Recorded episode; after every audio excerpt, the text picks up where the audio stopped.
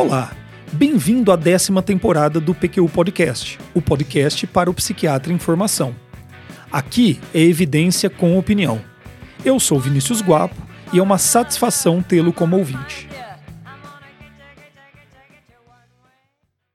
Caros e caras ouvintes do PQU Podcast, a cada 10 episódios, uma entrevista. Dessa vez, quem nos dá a honra de conversar conosco é a Renata Azevedo. A Renata formou-se médica pela Universidade de Taubaté, São Paulo, fez residência em psiquiatria na Unicamp e especialização em toxicomanias no Centre Social Marmottan, em Paris, e em uso de drogas e adolescência no hospital da Harvard Medical School. Fez doutorado na Faculdade de Ciências Médicas da Unicamp, com tese sobre o uso de cocaína e HIV/AIDS. Atualmente é professora associada livre docente do Departamento de Psiquiatria da Faculdade de Ciências Médicas da Unicamp, responsável pela disciplina de graduação Neurociências Clínicas e, na pós-graduação, pelas disciplinas Tópicos em Dependências Químicas e Abordagem de Dependências Químicas no Paciente Oncológico. E tem mais. A Renata também coordena o ASPA, Ambulatório de Substâncias Psicoativas, e o Programa de Prevenção ao Uso de Risco de Substâncias Psicoativas da Unicamp. Além disso, supervisiona graduandos e residentes no ambulatório do adolescente do HC Unicamp, no ambulatório de transtornos mentais no pré-natal e no atendimento psiquiátrico de mulheres vítimas de violência sexual no CAIS Unicamp. Suas principais linhas de interesse clínico e de pesquisa são epidemiologia, comorbidades, interconsulta, manejo clínico e modelos de abordagem de uso de substâncias psicoativas, saúde mental da mulher com ênfase em transtornos mentais na gestação e repercussões clínicas da violência sexual. Tem mais de 60 artigos publicados em periódicos e dezenas de capítulos de livro sobre seus temas de estudo. Por fim, mas nem de longe menos importante, é casada com Fernando Tomita, também psiquiatra e um grande amigo, e mãe da Ana. É uma alegria, Renata, tê-la aqui conosco no PQU Podcast. Há quanto tempo? Tudo bem com você, não é? Algo a acrescentar na sua titulação? Tudo bem, Retem, tudo bem, Vinícius? É um prazer esse convite. Ouvindo vocês falando, eu me lembrei de uma pichação que tem no muro na entrada da Unicamp, que é. diz que a vida não cabe no Lattes, né? Às vezes os alunos, quando vêm nos procurar para iniciação científica, os me ou mesmo os residentes, olham o nosso Lattes e talvez tenham uma impressão daquela coisa numérica de publicações e de que isso às vezes pode parecer muito distante da realidade deles que estão iniciando. Então, acho que é muito legal essa proposta da gente conversar sobre a trajetória para para entender que aqueles números traduzem um caminho e um caminho possível para todas as pessoas, né? Eu acho que a ideia é como é que a gente aproveita as oportunidades que vão surgindo na carreira.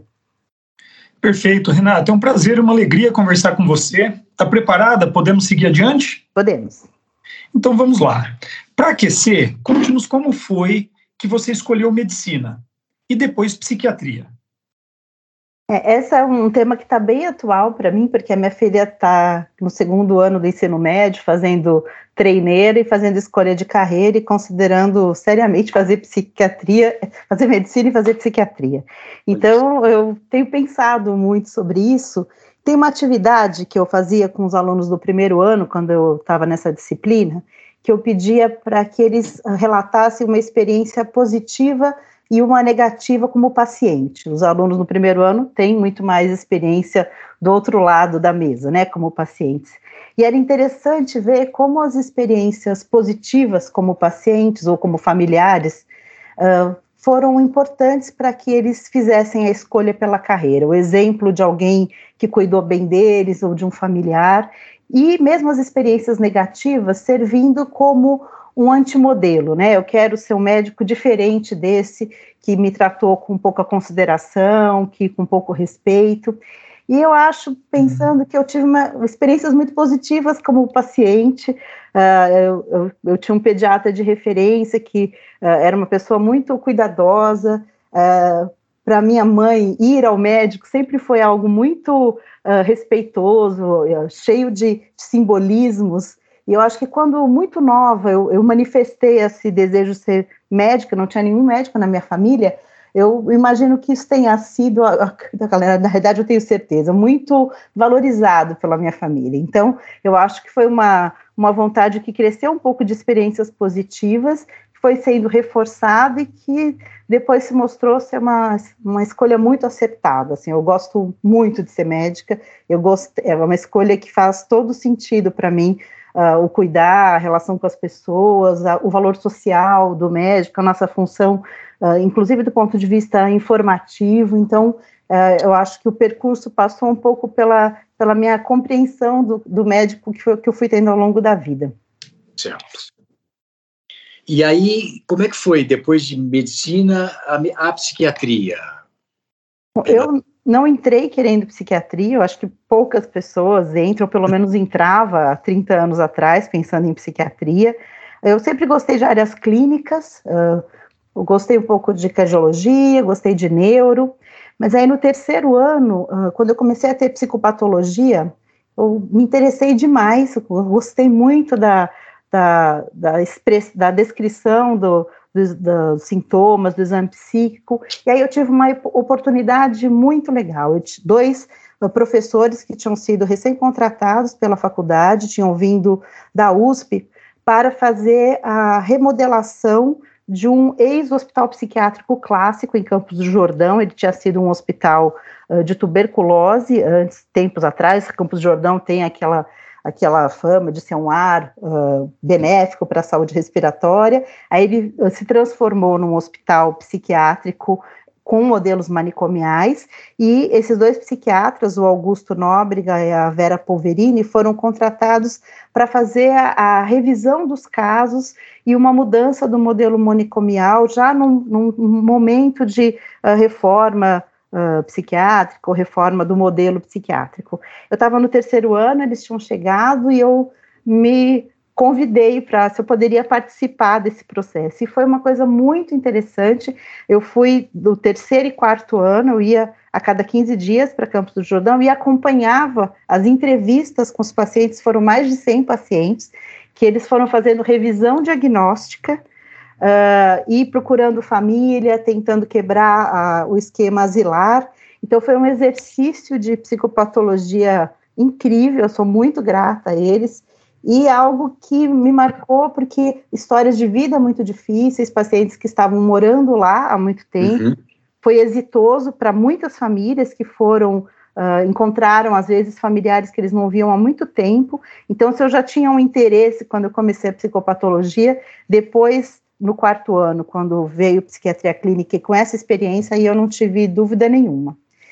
E depois, uh, durante a faculdade, eu fiz dois anos de, de CCI, de Centro de Controle de Intoxicações, e colei na psiquiatria o meu, minha grande paixão, que eu trabalho com dependência química. Né? Eu trabalhava uh, no, na, no CCI, com as avaliações de intoxicação, e isso já também começou a ser algo que eu gostava demais.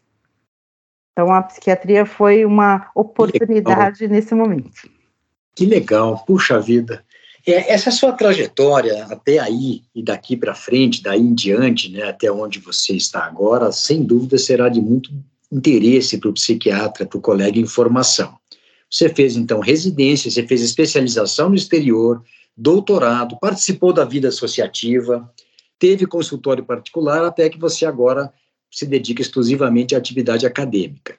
Conta para gente, Renata, como é que foi esse percurso e não seja econômica, nem procure ser muito sintética. Seria importante saber é, realmente alguns pontos de virada, algumas percepções que, que influenciaram nas suas decisões. Como é que foi isso?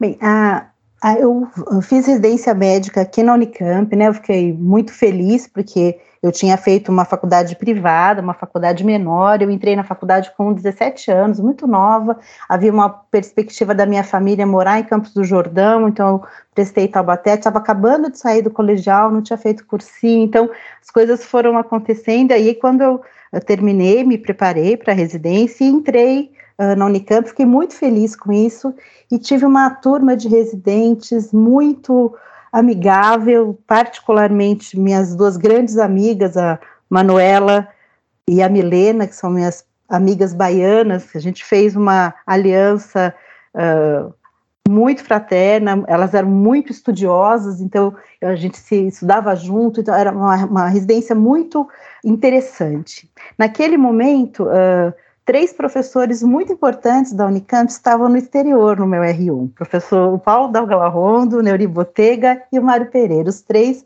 estavam fazendo uh, formação fora do Brasil, Uh, e a, a, principal referência no R1 foi o professor Dorival Caetano, que estava, coordenava a enfermaria e com quem eu aprendi muito psiquiatria e que muito nos estimulava a levantar dados, a fazer pesquisa. A gente uh, levant, levou trabalhos uh, para o Congresso já no, no R1, depois publicamos um artigo com ele. E em seguida voltaram para o Brasil esses três professores eh, que também tiveram um papel muito importante na minha formação. Então, na enfermaria de psiquiatria, no hospital de clínicas e também nos ambulatórios. Então, essa, essa, esse ambiente de uma universidade maior, morando em outra cidade, eu sou natural de Santos, tinha morado em Taubaté e me mudei para Campinas, uh, foi um ambiente muito profícuo do ponto de vista de estímulo ao estudo. Então, uh, Uh, eu acho que a, a, gente tinha muita atividade, a residência era e continua sendo muito intensa, mas com uma, a possibilidade de estudar em conjunto e de ter feito essa grande amizade com, com minhas colegas, permitiu que uh, fosse muito prazeroso isso. Então, a gente tinha grupos de estudo à noite, é, eu, eu, muito rápido já deixei claro que eu tinha um interesse por dependência química, então esses casos já ficavam para mim, porque era algo que eu gostava bastante. E dentro da residência, a gente tinha, além desse estímulo a. O Dorival nos empurrava muito para as atividades científicas, uh, para falar em congresso, para a gente se desinibir e estudar. Isso foi algo muito importante, que era relativamente novo para mim. E, junto com a residência dentro do Hospital de Clínicas, naquele momento a gente também participava uh, do Hospital Cândido Ferreira, que foi uma referência de uh, mudança na reforma psiquiátrica aqui em Campinas, era um hospital grande, e eu fui para lá já com interesse de participar desse processo da reforma e ajudar numa transição de modelo, do modelo de internação para a criação do primeiro hospital dia aqui da região. E no Hospital Dia eu já estruturei, no, dentro da psiquiatria social, no meu R2, depois no meu R3, uh, o atendimento a dependentes de substância no modelo de Hospital Dia. Então, isso foi uh, já sendo construído ao longo da minha trajetória. E aí, no R2, uh, ah, houve um congresso na Bahia, um congresso da ABAD, em que eu soube que viria para cá o professor Olivenstein, que era o coordenador do Marmotan, que era uma referência ah, na área de toxicomanias naquela época.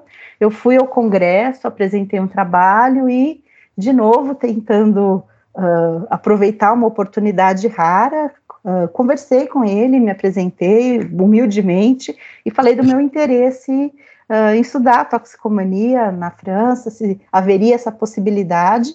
Eu falei que seria dali a um ano e meio, e eu acho que ele ficou muito feliz de ver uh, com que antecedência eu estava me organizando para ir, eu acho que isso foi muito positivo.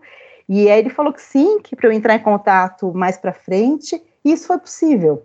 Né? Então, uh, eu acho que isso foi algo que também foi reforçando o meu interesse. Aí, no, eu, normalmente nós tínhamos e tem ainda a possibilidade de fazer três meses uh, da residência em outro serviço. Como eu hum. me planejei, planejei com antecedência, eu deixei meu mês de férias para juntar, então eu fui em setembro e acabei ficando seis meses, lá, bem mais tempo do que normalmente a gente ficaria no optativo. Né? E a experiência na, na França foi muito interessante, porque uh, eu morava no hospital, então, eu fui com muito empenhada, assim, eu, eu sou muito empolgada para as coisas, então, quando eu entro, eu mergulho de cabeça e isso acaba sendo muito positivo, porque as pessoas veem o interesse, isso uh, produz um espaço maior. Eu consegui fazer alguns cursos que não estavam incluídos. Uh, tive uma, uma sorte, na realidade, eu acho que eu, várias oportunidades, pensando bem, assim, uh, nessa para conversar com vocês, eu, eu pensando, são várias oportunidades que foram surgindo, e eu acho que isso tá, é uma coisa que faz muita diferença, quando a gente está atento às oportunidades e consegue olhar com, com abertura para pensar um pouco fora do que está previsto. E aí eu estava lá, como eu estava realmente muito interessada, estava uh, um fechamento de orçamento no Marmotã no final do ano, e como eu, eu, tinha, tinha todo esse empenho, eles me ofereceram uma bolsa. Então, além de tudo, eu recebi um, um dinheiro que eu não estava esperando, que eles tinham Legal. que justificar o orçamento, e eu, tava, eu fiz uma monografia de final de estágio, que também não era exigido, então acabou ficando, fiquei numa situação mais confortável, porque viver em Paris era caro naquele momento, muito. né? E, então foi de fato uma experiência muito boa. E uma outra coisa que aconteceu lá também, de novo pensando na, na nas oportunidades que a gente tem que prestar atenção, uh, e aconteceu o Congresso Mundial de Psiquiatria no, no, Brasil pela primeira vez, no Rio de Janeiro.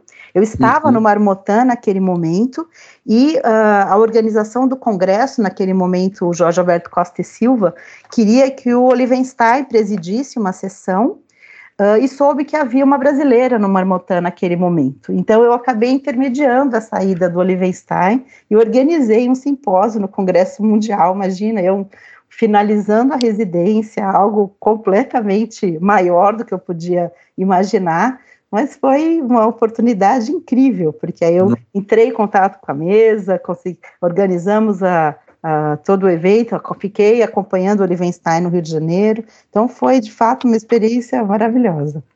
Que legal, puxa vida.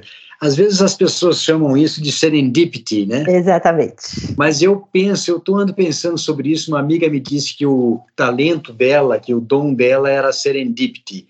E eu falei, olha, eu não acho que isso seja um talento. Eu acho que isso é o resultado de outros talentos disciplina, determinação, perseverança, curiosidade, é, e você tem todas essas características, e aí se coloca em movimento, né, Renata, e de repente surgem essas oportunidades. Eu também, é, pela experiência que tive na França, eu sei que essas oportunidades que lhe deram, bolsa, não é para qualquer um. Você, sem dúvida, chegou lá e mostrou serviço e se destacou, né? É, e, é interessante você falar de serendipity, porque uh, isso aconteceu também na minha pós-graduação. Uh, quando eu estava na França, eu comecei a participar também, havia um, um ao la, do lado do Marmottan um serviço de HIV/AIDS, e como Uh, isso já era uma coisa, isso foi em 92, 93, então a AIDS estava no auge, uma coisa bastante importante. Uhum. Eu fui visitar esse serviço, uh, tinha uma interface com o uso de drogas muito importante naquele momento. E quando eu voltei para o Brasil, uh, eu recebi um, uma oferta de trabalho eh, que foi feita na época por quem seria posteriormente meu futuro marido, pelo Tomita. Ele estava saindo de um trabalho numa organização, uma ONG, que se chama Centro Corsini, que trabalhava especificamente com HIV/AIDS. Como eu tinha tido essa, essa experiência na França, eu me interessei muito, trabalhei 11 anos nessa instituição com HIV AIDS, e lá surgiu a ideia da, de realizar meu trabalho de mestrado, que era com, com pessoas, usuários de substância, que era o meu interesse principal, e a interface com HIV. E o que aconteceu, acabou acontecendo, é que o meu trabalho era um trabalho com um instrumento do, uh, do Banco Mundial, do projeto HIV AIDS Internacional, e uh, eu tra trabalharia com usuários de cocaína injetável e a interface com a contaminação de HIV. Só que eu peguei exatamente aquela transição da migração dos usuários de cocaína injetável para o crack no Brasil. Lá e, eu, eu, uhum. eu, entrei em 95 na, na pós-graduação, que foi crack entrando, né? Sim. Então, e acabou acontecendo isso. Eu ia entrevistar os pacientes Uh, e várias, e provavelmente pessoas que naquele momento de percurso de uso uh, estariam usando cocaína injetável num outro momento, estavam usando crack. E eu uh, fiquei na dúvida, conversei com a minha orientadora na época, a Liliana Guimarães, e ela falou: Olha, eu acho que isso talvez seja uma oportunidade. E eu, acabei tendo os primeiros dados de HIV e crack do Brasil, porque era uma coisa nova, Sim. que não era uma droga injetável, né? E foi uma, foi de fato, foi uma oportunidade, não foi algo planejado, era o meu trabalho de mestrado, e aí eu qualifiquei e o professor Paulo da Golarron, que estava na banca, falou: não, isso aqui não é um mestrado, isso é um doutorado. Eu tinha entrevistado 253 uh, usuários de cocaína injetável ou crack, testado todos para HIV e feito um trabalho uh, de orientação com relação à redução de riscos. E acabou ficando um trabalho grande mesmo, que eu migrei para o doutorado direto. Direto. Muito legal, puxa vida. Legal. Ô, Renata, mas você já contou muita coisa aí da sua, da, da, sua carreira, principalmente a parte acadêmica. Mas conta um pouquinho da sua história no consultório particular e também da sua passagem na vida associativa. É, eu, logo que eu voltei da França, eu fui trabalhar no Corsini, eu tinha feito um concurso para a Prefeitura de Campinas, fui trabalhar no Hospital Dia e já montei meu consultório. Inicialmente um consultório bem simples, que depois eu gosto muito de consultório, sempre gostei, gosto até hoje, eu gosto de atender.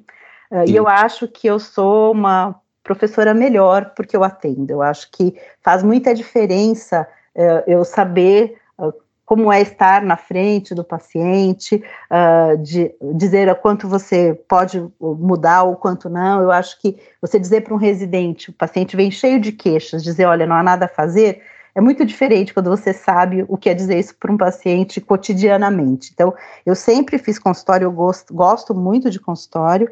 Quando eu vim para a vida de docente em dedicação exclusiva, eu fiquei três anos sem fazer consultório, me fez muita falta. Mas eu uhum. voltei já a fazer atender dentro da universidade, na policlínica.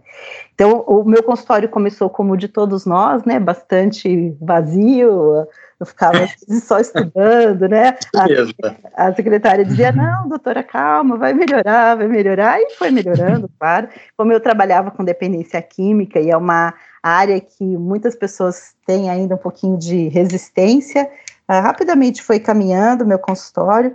E então, nesse primeiro momento, eu trabalhava na prefeitura, no Hospital Dia, onde eu eu estruturei lá o trabalho com dependência química, no Centro Corsini, com os portadores de HIV, que era, foi uma coisa muito boa para mim, porque lá, além desse essa área de interesse que eu tinha com o uso de substâncias, eu mantinha a minha prática médica, porque HIV tem uma série de uh, inter relações com a saúde geral, com doenças oportunistas, o diagnóstico diferencial de invasão do sistema nervoso central, e eu gostava muito de manter essa parte médica na discussão, então eu, eu fiquei lá por isso também, e porque foi uma, um aprendizado uh, humano de, de, humildade muito grande. Né? Lidar com HIV naquele momento em que a gente tinha só AZT e 3TC, ver pacientes literalmente definhando e morrendo, foi uma, um aprendizado muito grande. Eu lembro uma festa de final de ano, uh, no, no, que eu fui meio chateada por alguma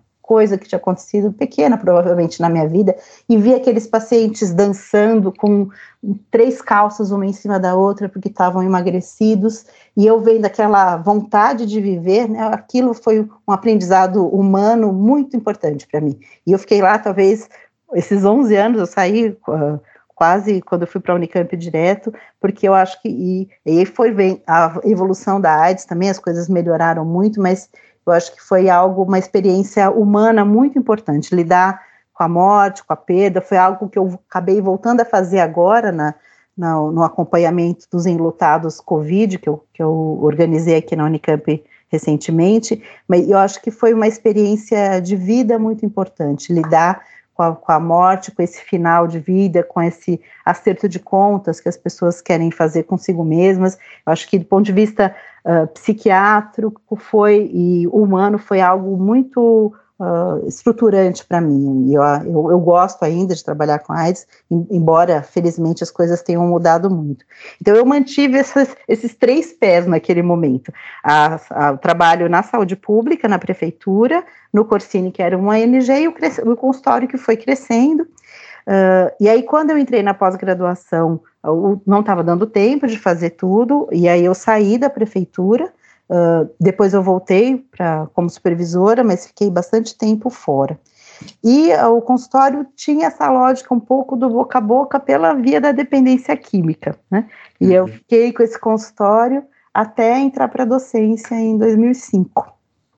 Fantástico isso de você preservar esse essa, essa lembrança, essa prática, porque muitas vezes na carreira docente você se afasta da prática clínica, da assistência, você só vai para supervisão, você vai para pesquisa e acaba se distanciando, né? Então, tenho certeza que uma pessoa como você no departamento faz a diferença para alguns residentes no sentido de realmente transmitir uma coisa que você vivenciou, tem muito fresca na memória, né? Que legal. Agora, eu queria saber se houve isso, que são as, as, o, o percurso sintético, né? Eu queria saber se ao longo desse percurso você aconteceu algo de que você se arrependa, alguma decisão que você pensa, hoje pensa que pudesse ter feito diferente. E quando foi isso, Renata? Olha, acho que quando eu já estava no consultório só e comecei a dar aula voluntária na Unicamp, eu comecei a dar algumas aulas de, de transtornos relacionados ao uso de substâncias, me convidaram para montar uma unidade de dependência química aqui em Campinas, no Cândido Ferreira, uma unidade de internação e uhum. depois um, um acompanhamento ambulatorial posterior. Foi muito legal a experiência de estruturar. Só que essa, essa houve um movimento de fechamento de leitos, vocês se lembram disso? Lógico. E eu acho uhum. que eu resisti pouco. É, eu me arrependo de não ter brigado mais na época. Foi, era uma unidade de dependência química pública, SUS, com uma equipe muito legal, que estudou muito para montar, que construiu um pós-alta muito interessante e foi a primeira a ser fechada. Uf. E eu, eu acho que na época eu não, não não batalhei como deveria pela equipe, pela importância de ter uma unidade de dependência química pública no município, faz uma falta enorme. Os leitos, de uma forma geral, do, do Cândido Feira fazem muita falta, porque eu acho que a, a, sub, a proposta de substituição por CAPS, obviamente, não dá conta das necessidades, e, a, e em Campinas, para vocês terem uma ideia, nós temos 14 leitos na Unicamp, que é uma enfermaria no Hospital Geral, mais 20 leitos uh, no, no outro hospital municipal. A PUC não tem mais leitos agora, então é uma falta de leitos terrível para pacientes que, então, que repercute em, né, hospital, em pronto-socorro cheio. Então, eu, eu lamento não ter brigado mais por isso. Acho que esse foi um, uma coisa que eu me arrependo. Entendi. Perfeito. Renata, e atualmente, como são suas atividades é, que você desenvolve na Unicamp? Quais as linhas de pesquisa em andamento?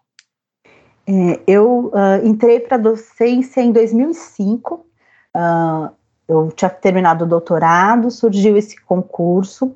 Uh, eu, francamente, entrei, eu prestei sem muita expectativa de passar. Eu queria fazer, óbvio que eu fiquei muito feliz, mas eu, eu era um, uma vaga em psiquiatria social que não era a minha principal linha de pesquisa construída até então. Eu nem era uma grande pesquisadora, eu tinha publicado algumas coisas do doutorado, mas aí eu acabei indo muito bem na prova, passei em primeiro lugar, fiquei muito feliz, mas naquele momento a decisão era dedicação exclusiva, não havia, isso era inegociável, então fechamento de consultório, etc. Né?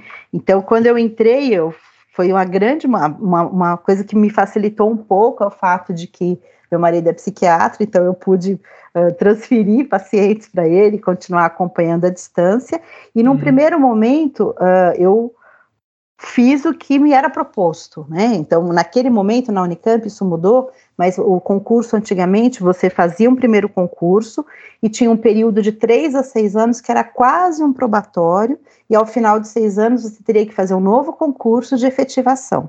Então, nem havia uma garantia que eu estaria lá. Então, realmente foram anos de muito investimento e tudo que me foi proposto eu, eu aceitei no primeiro momento foi ir para o ambulatório de adolescentes, obviamente ficar no ASPA, que eu ajudei a estruturar junto com o Cláudio Banzato, em 2000, eu nem era docente ainda, só que eu fiz o concurso em fevereiro e engravidei em março. Uh, aos 39 anos, minha primeira gravidez, minha primeira filha, Uh, então, foi, 2005 é o meu enorme divisor de águas na minha vida, né? Porque eu entrei para docência exclusiva e nasceu minha filha. Então, Uh, apesar disso, a gravidez foi bem, eu trabalhei até o final, e aí, à medida em que eu fui trabalhando, eu pude já me encaminhar para as coisas que eu tinha mais interesse e gostava mais. Então, uh, hoje, hoje o desenho, eu gosto muito de, de tudo que eu faço, assim, eu, e a Unicamp me dá essa oportunidade de, de fazer dentro do que eu gosto, obviamente, porque eu cumpro as minhas responsabilidades todas com relação à graduação, após a residência.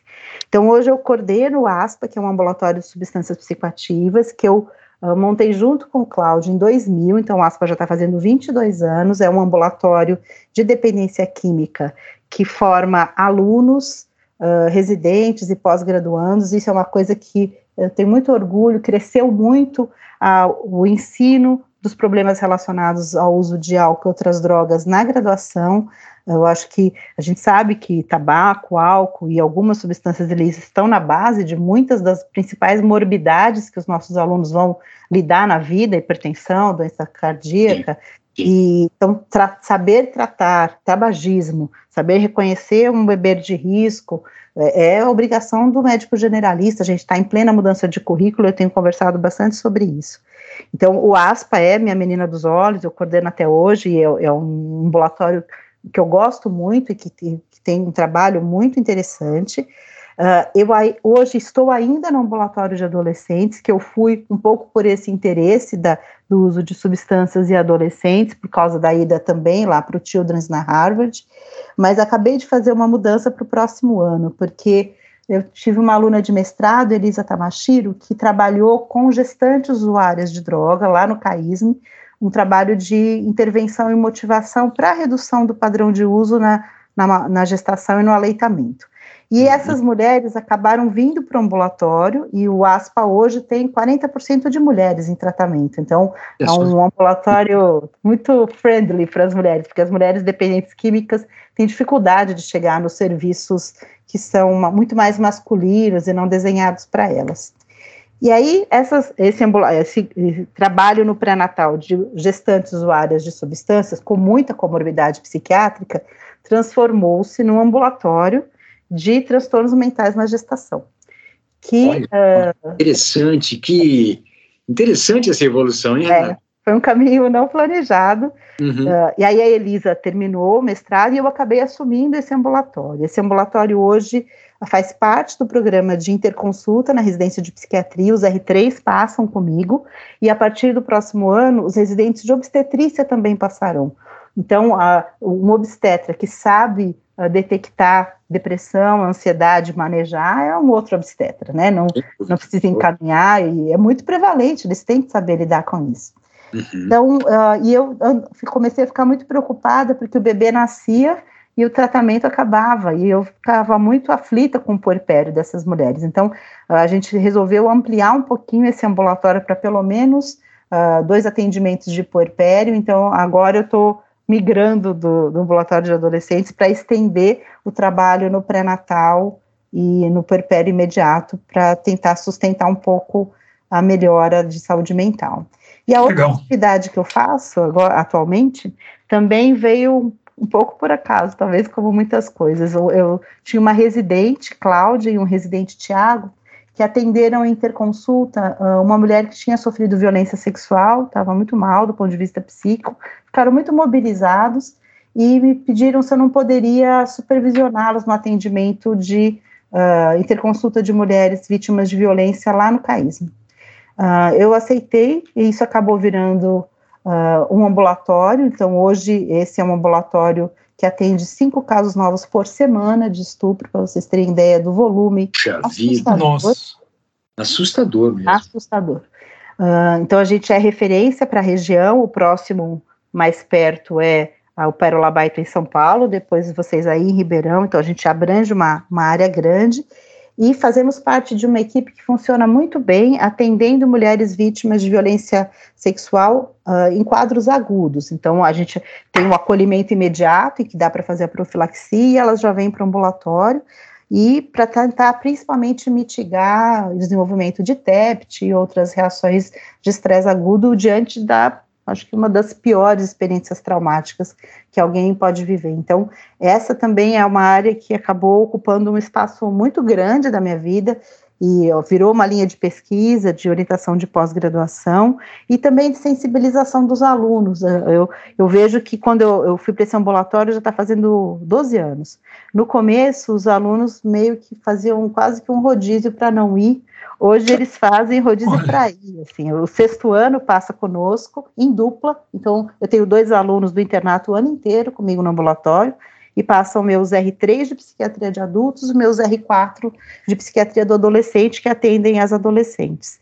E eu vi, eu tenho assistido uma mudança de postura enorme com relação à percepção sobre violência, às questões sobre consentimento, uh, sobre relação com mulheres intoxicadas, e eu acho que isso é muito importante. A gente forma hoje médicos uh, que conseguem olhar para isso de uma forma muito menos estigmatizada do que uh, eu vi há 10 anos atrás. Eu acho que é um avanço.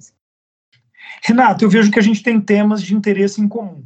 Né? Um deles é a saúde mental da mulher. Uhum. Eu queria aproveitar esse momento para que você falasse um pouco da sua visão dessas especificidades, tanto do diagnóstico psiquiátrico, mas principalmente do encaminhamento terapêutico, do cuidado que é necessário e possível oferecer para as mulheres.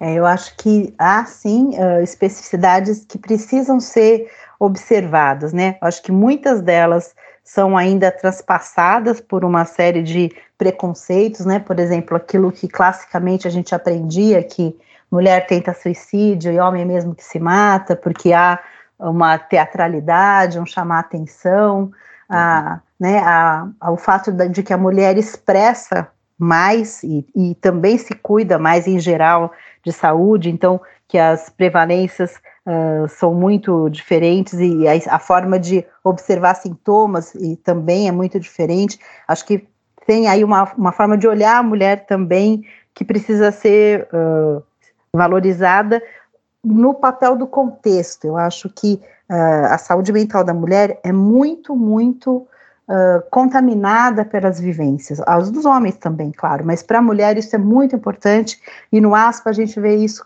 muito claramente.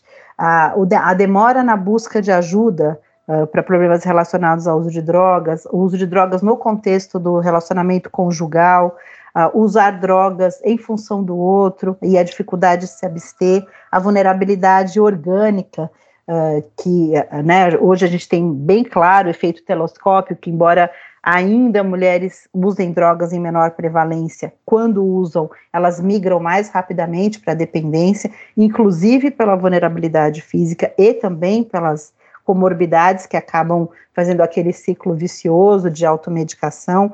Então, as mulheres, eu acho que lidam com o sofrer de uma forma diferente. E se a gente não estiver atento a isso, eu acho que a gente perde a capacidade de contextualizar o sofrimento da mulher na vida dela. Eu acho que isso é importante sempre em psiquiatria, mas para a mulher eu acho que isso tem um peso particularmente grande. Sem sombra de dúvida. Puxa vida. E Renata, mudando um pouco de assunto, eu queria aproveitar a sua presença, a sua, a sua, a sua experiência enorme e pedir que você falasse um pouco sobre a situação de, de uso e abuso de drogas por jovens no Brasil. Pode ser? Pode ser sim. A gente está uh, saindo de um período de carência de dados, né? Embora uh, os, os, grandes levantamentos estejam parados, o, o, último que a gente tem é a Pesquisa Nacional de Saúde do Estudante, que apontou dados muito assustadores pré-pandêmicos, né? Porque a gente sabe que a pandemia redesenhou muita coisa na saúde mental do adolescente. Uh, em relação ao uso de substâncias, aparentemente uh, houve um recuo aqui e fora do Brasil, por conta dos adolescentes estarem mais em casa e o acesso em casa, embora adultos tenham aumentado o uso de álcool e outras substâncias, para adolescentes é menos possível quando eles ficam menos em casa e saem menos para a vida social. Mas nos Estados Unidos já, os, os dados já estão voltando às taxas uh, pré-pandêmicas. Mas o, a PENSE já mostrou coisas bastante preocupantes. Uma é o beber precoce e o beber frequente, então as taxas de uso de álcool uh, na população adolescente são muito preocupantes, porque o álcool vulnerabiliza muito para comportamentos de risco. Então, eu acho que a nossa tarefa como psiquiatras quando de adultos é a orientação com os pais dos adolescentes e quando de adolescentes é a orientação informativa, né, e, a, e na linguagem que faz sentido para o adolescente. Eu acho que a gente uh, distribui muito material que eles acessem. Eu, eu participei em duas reuniões com o Google e o Instagram sobre uh, formas com que esses temas eram abordados em adolescentes. Eles estavam preocupados com, com o uso de redes sociais para uh, veicular informação sobre suicídio e transtorno alimentar e uso de substância. E, e eu estava conversando quanto que a rede pode ser risco, mas também pode ser um, uma enorme fonte de informação de qualidade se for bem usada. E um, algo que tem me preocupado muito no Brasil é uh, o uso de cigarro eletrônico, que uh, ainda é proibido, a Anvisa reiterou a proibição, mas é como se essa proibição não existisse, né? Uh, ele é vendido com muito fácil acesso, os pais não têm clareza do que significa, Mu muitos deles acham que não tem nicotina, que são só uh, fumaça de água, uh, e o potencial dependogênico é muito importante. Então, a gente teve um esforço enorme para diminuir as nossas taxas de tabagismo. O Brasil tem um programa de tabagismo muito exitoso, e que provavelmente vai voltar para trás por conta do cigarro eletrônico, porque a gente está Uh, tinha conseguido que as taxas em adolescentes caíssem muito, e hoje eles vão voltar para o tabagismo pela via do cigarro eletrônico, né? Então acho é, que tem um problemão. É, e um tabagismo, eu diria, pesado, né? Eu fiz as contas com um paciente, ele ficou surpreso, ele me falou da proporção de nicotina no cigarro eletrônico dele, e ele que fumava um maço de cigarros por dia, estava fumando o equivalente a três maços. Pois é, pois é. Olha só. É. é absurdo. Então, e as pessoas não têm essa noção né, do quanto isso é mais viciante e por é outro lado é, é viciante ele é desenhado para adolescente, né? É charmoso, é moderno, Exato. é tecnológico, além de dar para colocar outras coisas que não nicotina também, né? Nossa, verdade. Ô, Renata, o Luiz Alberto e eu, aqui no PQ Podcast, consideramos a entrevista motivacional uma ferramenta essencial a todo médico que atende pacientes com transtorno do uso de substâncias. Eu queria saber se você concorda conosco e que outras habilidades e conhecimentos você considera necessário ao psiquiatra em formação, que certamente vai atender pessoas com esses problemas.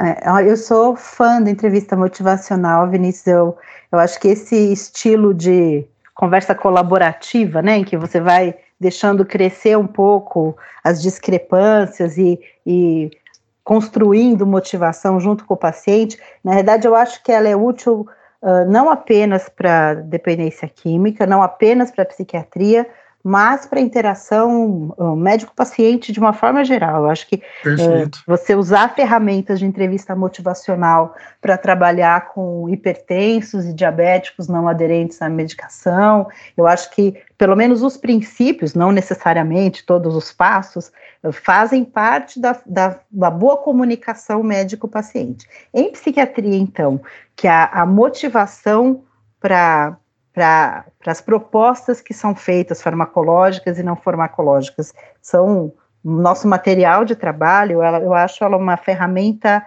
excelente, né? Você uh, e, gente, e, é muito difícil a gente quebrar o nosso padrão hierarquizado uh, de falar e o paciente ouvir, né? Eu lembro quando eu dava aula em medicina e saúde, uh, a gente discutiu um texto que era um trabalho de pediatras franceses e que a estimativa é que o pediatra falava 80% do tempo da consulta. Então a gente escuta pouco os pacientes. E se eu não uh, vê, não entendo quem é essa pessoa que está na minha frente, qual é o seu contexto de vida, quais são os seus valores, muito provavelmente o que eu vou propor vai ser pouco ou nada aceito, né? O paciente concorda, mas não faz.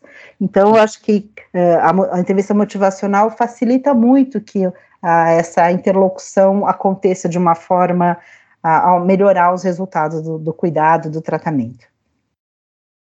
Perfeito. E outras habilidades, conhecimentos que você considera necessário nesse tipo de atendimento, Renata?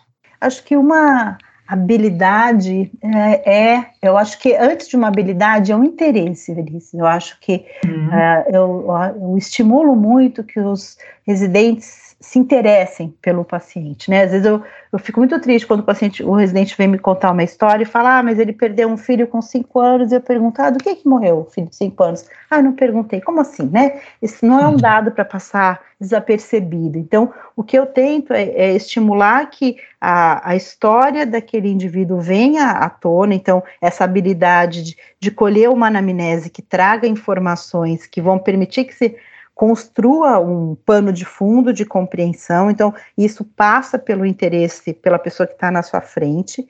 Uh, uma outra coisa que eu acho que também faz muita diferença e que, eu, uh, e que é difícil hoje, porque as pessoas chegam, os pacientes chegam muitas vezes com um diagnóstico pré-feito, uh, viram na internet, a, a, a, confusão de até onde vai a, a chamada bipolaridade, que, né, então, uhum. eu acho que e uma coisa importante é que o, o, o, psiquiatra, o residente, informação, enfim, eh, tenha clareza um pouco da linha de base desse paciente, porque às vezes fica uma busca por uma resposta de que de quem essa pessoa não é. Então, sempre há uma queixa que não foi contextualizada pela personalidade, pelo contexto de vida. Então, eu acho que saber ah, como esse paciente está hoje, suas queixas nesse momento, seu exame psíquico, precisam ser contrastadas com um pano de fundo, como essa pessoa está hoje e como essa pessoa era antes. E, e, às vezes o paciente perde um pouco essa perspectiva e é o psiquiatra que vai recuperar isso com ele. Então, quando ele vem e traz uma série de queixas, você fala, mas isso já foi diferente? Talvez não. Então, ou então ele se compara, né? Você atende um paciente de 50 anos e ele fala que ele não tem mais a vitalidade que ele tinha, que ele tinha quando? Aos 17. Então, a gente precisa ajudá-lo a, a, construir a, o quanto que o ciclo de vida vai trazendo modificações, né? Senão a gente fica em busca de um ideal de resposta terapêutica, que é um, um ideal inatingível, e uma crônica insatisfação sobre as respostas parciais e que podem ser bastante boas se bem aproveitadas. Então, acho que essa uh, interesse pelo outro e a habilidade de uh, trazer informação que possa ser devolvida como uh, melhora para o paciente para compreender o seu quadro e a sua resposta, eu acho que são coisas bem importantes. Sem dúvida. Eu estava aqui, eu falei duas vezes, não sei se você escutou, eu falei, ah, lógico. Mas é isso, é lógico, mas precisa ser mostrado é, para que o colega mais jovem entenda isso e, e, busque se aprimorar nesse aspecto, sem sombra de dúvida. É, e eu costumo dizer, né, Luiz Alberto, que as coisas mais importantes que eu aprendi em psiquiatria e na vida, eu diria, foram as mais óbvias, né? Então, é justamente isso. Se tornam óbvias depois que alguém aponta, né? Exatamente. Às vezes não estão, elas saltam aos olhos depois que você vê e, e aprende a identificar, né? E, e, a própria entrevista motivacional, a Renata falou que é uma fã, né? E nós somos aqui também. É, tem muito disso, né? Quando você mostra para alguém o que é, a pessoa fala, ah, mas isso eu já fazia, né? Assim, uhum. bom, fazia, mas não fazia dessa maneira aqui, estruturada e eficiente, né? É. Ela sistematiza, né? Uma certa intuição tá. e um bom senso, né? Mas, é, mas faz toda a diferença sistematizar. Né? Toda, toda. Toda a diferença. E me diga, conte-nos agora, Renata, o que é que você anda lendo, com o que é que você tem se preocupado atualmente, que livros você indicaria para o, o psiquiatra em formação interessado em se, em se situar melhor na nossa especialidade? Ah, vou indicar uh, dois livros que eu fiz parte recentemente. Uh, um deles é um livro que se chama Introdução à Avaliação Psiquiátrica, que uh, nós escrevemos no departamento. É um livro desenhado para alunos de medicina e residentes de psiquiatria. É um capítulo sobre cada grande síndrome em psiquiatria e falando um pouco só sobre avaliação. Eu acho que ele é um legal. material muito recente, acabou de sair, faz dois meses, saiu pela ArtMed, e eu acho que ele, ele, é muito útil e muito calcado na clínica. A gente escreveu bem livremente, não é um capítulo, não são capítulos feitos de revisão, são capítulos feitos de uh, avaliação do paciente e avaliação né, nesses quadros que são os quadros mais prevalentes uh, em psiquiatria. E o outro é a, a edição comemorativa que saiu, eu recebi o exemplar faz uma semana, do Alcoolismo Hoje, provavelmente vocês se lembram, é um, um livro seminal de alcoolismo, que sim, foi, sim. e aí saiu agora a edição comemorativa de 35 anos, revista atualizada, Uh, e eu acho que também é um material muito importante para quem tem alcoolismo. Não é algo só de, do psiquiatra que trabalha com dependência química exclusivamente ou preferencialmente. Alcoolismo atravessa como comorbidade os nossos transtornos mentais. E eu acho que é um material muito bom, atualizado e bem abrangente. Legal. Boas dicas. É, Renata, essa próxima pergunta é uma das quais é, fazemos a todos os que temos oportunidade de entrevistar aqui no PQU. A seu ver, quais são os conhecimentos e as habilidades essenciais na formação de um psiquiatra nos dias de hoje? Acho que o primeiro uh, é a velha, boa e um pouco esquecida psicopatologia. Né? Uh, eu acho que os manuais uh, diagnósticos, diagnóstico operacional, tem uh, substituído um pouquinho a, a, a, boa descrição do exame psíquico e a boa percepção. Então, estudar psicopatologia, os clássicos, Lei Asper, eu acho que faz muita diferença uh, na, na sensibilidade de olhar para o paciente, perceber uh, nuances sintomatológicas e também na sua capacidade de descrever, porque às vezes eu vejo que ah, algumas coisas são vistas, mas ah, elas, a, a, descrição fica um pouco prejudicada. Então, acho que psicopatologia é um, algo que não, a gente não pode perder de vista e que é muito importante. Uma uhum. outra coisa uh, é não esquecer a nossa base médica, uh, para fazer sempre uma avaliação clínica ampliada, né? Não só o diagnóstico diferencial, mas eu acho que o psiquiatra tem um papel muito importante na saúde geral do seu paciente. Nós sabemos que os pacientes, principalmente com transtorno mental grave, têm a sua saúde geral bastante negligenciada. Eles vão numa unidade de saúde e eles são pacientes psiquiátricos. E esquecem-se que eles também adoecem tanto ou mais do que os outros pacientes. Então, eu acho que às vezes é do psiquiatra o papel de verificar se a sua paciente mulher está em feito seu segmento ginecológico, como é que está a saúde do homem, as doenças mais prevalentes, ele mesmo solicitar exames, fazer os encaminhamentos adequados. Eu acho que manter a tradição Uh, da, da, prática médica como cuidado ampliado também, eu acho que o, o, psiquiatra não pode abrir mão atualmente de fazer isso. Ótimo. Olha, eu queria mais uma vez, Renata, agradecê-la por você ter disponibilizado esse tempo para conversar aqui conosco e participar do PQ Podcast. Mas antes de finalizarmos, eu gostaria de saber se você teria algo mais a dizer. Fique à vontade, o microfone é seu. Ah, acho que foi, nossa, passou rápido, acho que foi uma passou conversa rápido, muito né? agradável, assim. Não, espero ter correspondido à expectativa de, da, da, proposta do podcast, que é Sem dúvida. falar um pouco da trajetória. E acho que uma coisa que eu, que eu uh, quero que estimular nos ouvintes e que eu tento estimular muito nos meus alunos e residentes é manter o encantamento pela nossa área, né? Eu acho que a, a psiquiatria é uma área encantadora pela uh, diversidade de, de vivências que a gente tem no contato com o paciente, né? A gente tem as nossas histórias jamais se repetem, uh, ainda que seja uma depressão com aquela com a mesma intensidade que nós vimos, ela é toda uh, modelada pela pessoa que está apresentando essa, essa, essa depressão. Então, eu acho que esse encantamento pela, pela história, uh, pelo desafio que é ajudar alguém a, a que está sofrendo do ponto de vista mental, isso não pode se perder.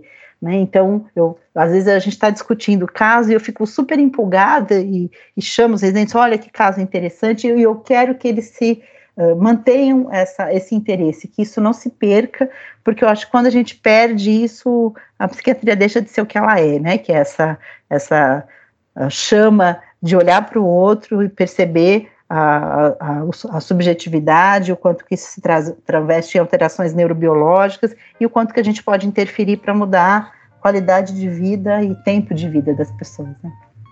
Muito é bom. Valeu, Renata. Muito obrigado novamente. Um abraço e até breve. Uh, até mais, Renata. Um abração no Tomita. Até mais.